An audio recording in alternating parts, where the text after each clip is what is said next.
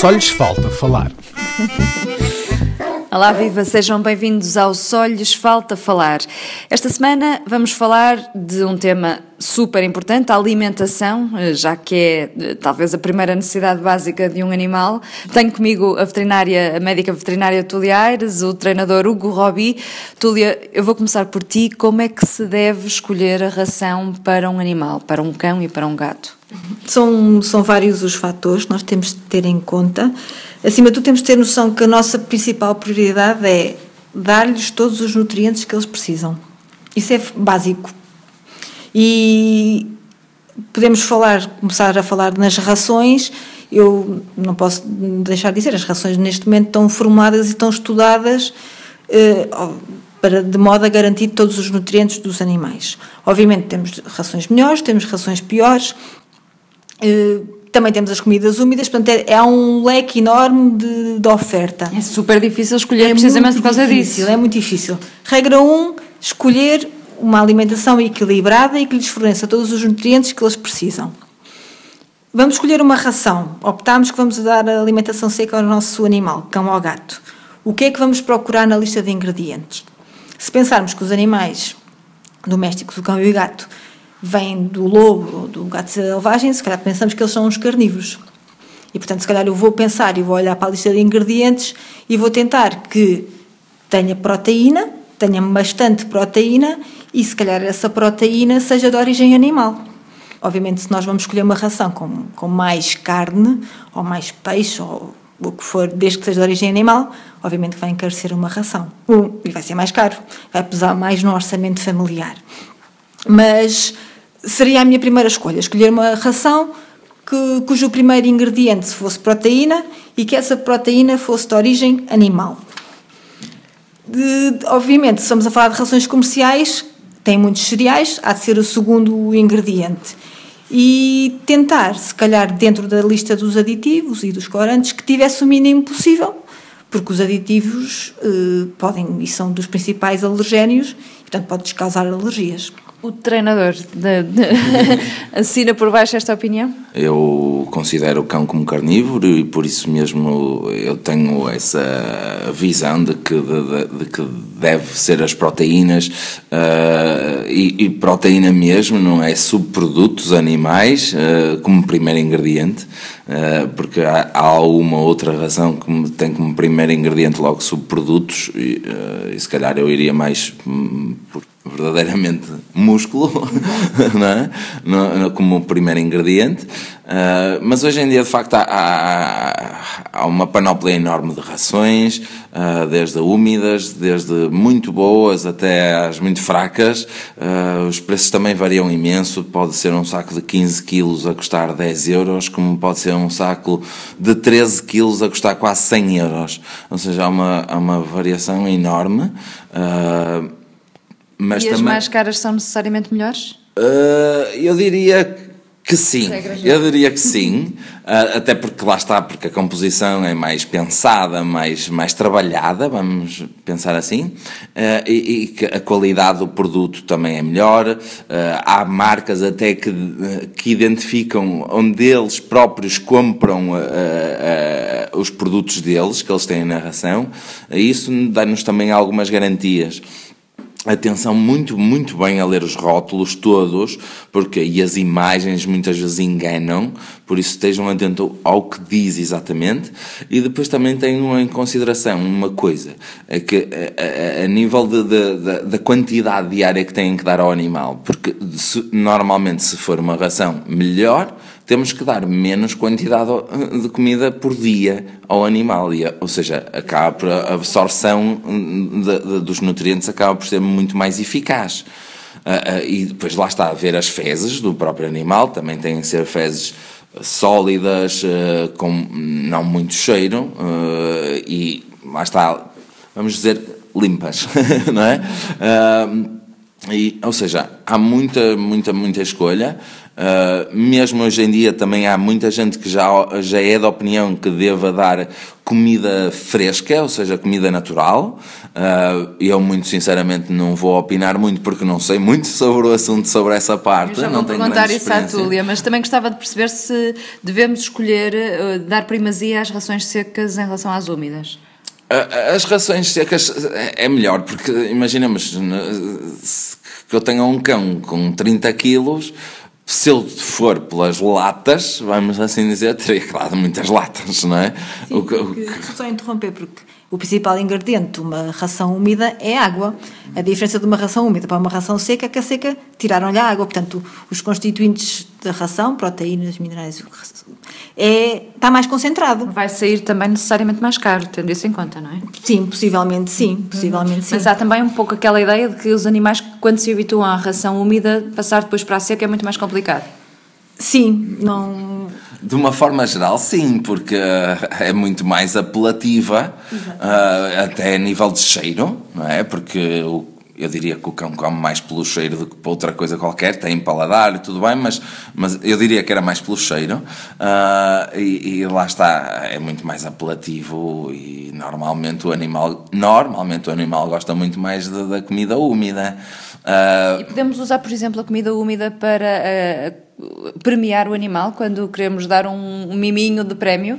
Também, só às vezes é um bocadinho mais complicado só nós, porque vamos sujar mais as mãos, mas quem não se importa, e eu muitas vezes utilizo comida úmida no treino e não tenho problema nenhum. Uh, às vezes até colocar uh, num, num, num, recipiente que dê para eu depois de utilizar de forma mais simples, também eventualmente, uh, uma seringa ou uma uma coisa tipo pomada, por exemplo, também poderíamos utilizar isso. Em relação à, à comida feita em casa, cozinhada por nós, o okay. que é que, que é que devemos, o que é que podemos dar? Uh, eu acho que a nossa comida, como nós a confeccionamos em casa para nós, é, é desaconselhada para os animais. Nós usamos muitos temperos, usamos muitos condimentos que eles no tato, o tato digestivo deles não se está habituado. Portanto, mas podemos cozinhar para eles sem condimentos. Podemos cozinhar para eles. E atenção, se nós dermos da nossa comida, eles vão adorar, não é? E vão estar sempre a chatear-nos, porque a nossa comida é muito mais palatável, portanto eles vão gostar muito. Mas Embora... se calhar não lhes faz muito bem. Então. Mas é exatamente isso, não lhes faz bem, eles ficam, podem fazer irritações eh, intestinais com mais facilidade e, e depois é um problema para eles voltarem a comer a comida deles. E é, o, o que também deve ter muitos casos desses, pessoas que habituaram os animais a dar um miminho quando estão à mesa e agora quando eles estão, a família está a jantar, o cão não sai dali. Isso é altamente desaconselhável, altamente dar a comida enquanto estamos nós a comer. Sim, eh, na minha opinião sim, porque há pessoas que não se importam e tudo bem, mas isso é, eh, eh, têm que perceber que depois quando tiverem convidados vai acontecer o mesmo, não é? Se não se importarem disso também, ok, se calhar os convidados não vão gostar, mas... Desculpa, estou a interromper aqui não, o teu raciocínio se falarmos de, de confeccionar comida para eles, há muitas pessoas que estão na disposição disso e se tiverem tempo e se tiverem disponibilidade, por que não? Cozer eh, carne, cozer, juntar vegetais, juntar eh, eventualmente alguns cereais, se eles se habituarem e se tolerarem bem, por que não? Há algum tipo de carne que seja desaconselhável ou algum tipo de cereal ou algum tipo de vegetal? Eu acho que, ao contrário de os ossos são dentro da carne são os ossos.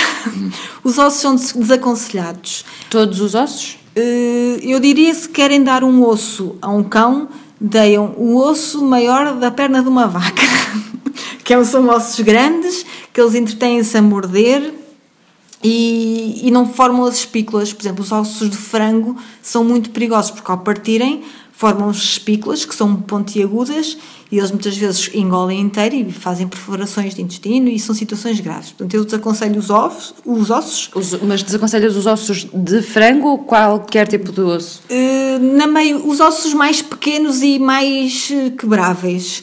Uh, e, e aconselho, e, no geral, se for a falar diretamente, eu aconselho quase, desaconselho quase sempre o, os ossos, porque as pessoas depois não têm a sensibilidade, juntam os ossos todos e misturam e, e, e eles comem todos. Eu digo sempre, se querem dar ossos, que, deem, que lhes deem os maiores. Uhum. E vão ao talho e peçam ossos grandes. E eu aconselho sempre a cozer, também já, e podemos depois também falar na parte das comidas cruas, de dar ou não carne crua, Eu acho que é sempre mais arriscado, mas pronto, eu aconselho sempre a cozer e os animais depois também ficam com um brinquedo. Acaba, o osso acaba por funcionar como um brinquedo, porque ele fica ali entretido uh, a roer. Mas e na comida então que confeccionamos para ah. eles, qualquer tipo de vegetal é indicado para um animal ou há vegetais que não se devem dar? Eu acho que se eles estiverem habituados, de regra geral, acho que eles podem comer de tudo.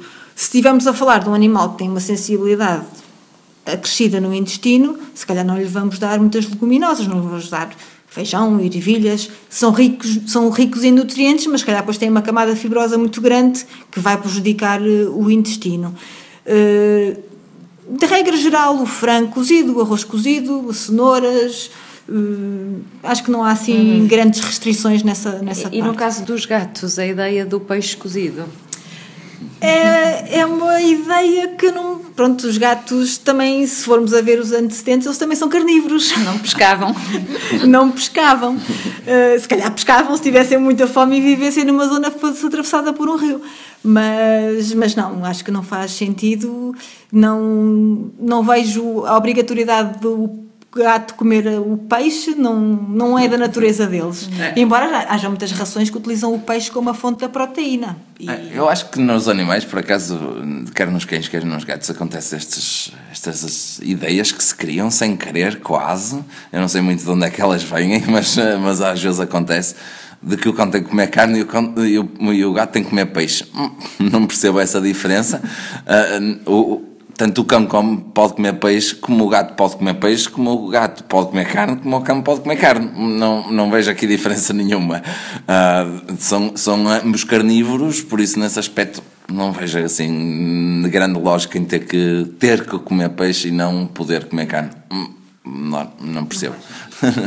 Hugo, ainda retomando um pouco aquele ponto que falávamos há bocado da comida para prémios, porque eu perguntei-te uhum. a propósito se os úmidos poderiam Sim. funcionar como comida para prémios, como é que devemos escolher a comida de prémio? Bem, eu acho que normalmente eu como prémio eu digo logo, pensarmos logo a própria ração, a próprio, o que ele está habituado a comer no dia a dia, primeiro de tudo, e que se calhar Uh, se for hum, para treinar coisas básicas em casa, provavelmente chegará. Uh, depende, obviamente, se o cão tem, é muito comilão, vamos assim dizer, ou não. Mas, de uma forma geral, em casa chega. Se tivermos com estímulos mais difíceis uh, na rua, com coisas mais difíceis para o animal, se calhar vamos ter que lhe dar qualquer coisa melhor um pouco. E aí pode acontecer um pouco de tudo. Há cães que eu até posso dar um bom biscoito e mesmo assim ele não come e tenho que lhe dar um bocado, por exemplo, de frango. Uh, como pode, eu já treinei cães com salmão, por exemplo. Ou seja, uh, pode haver um bocado de tudo.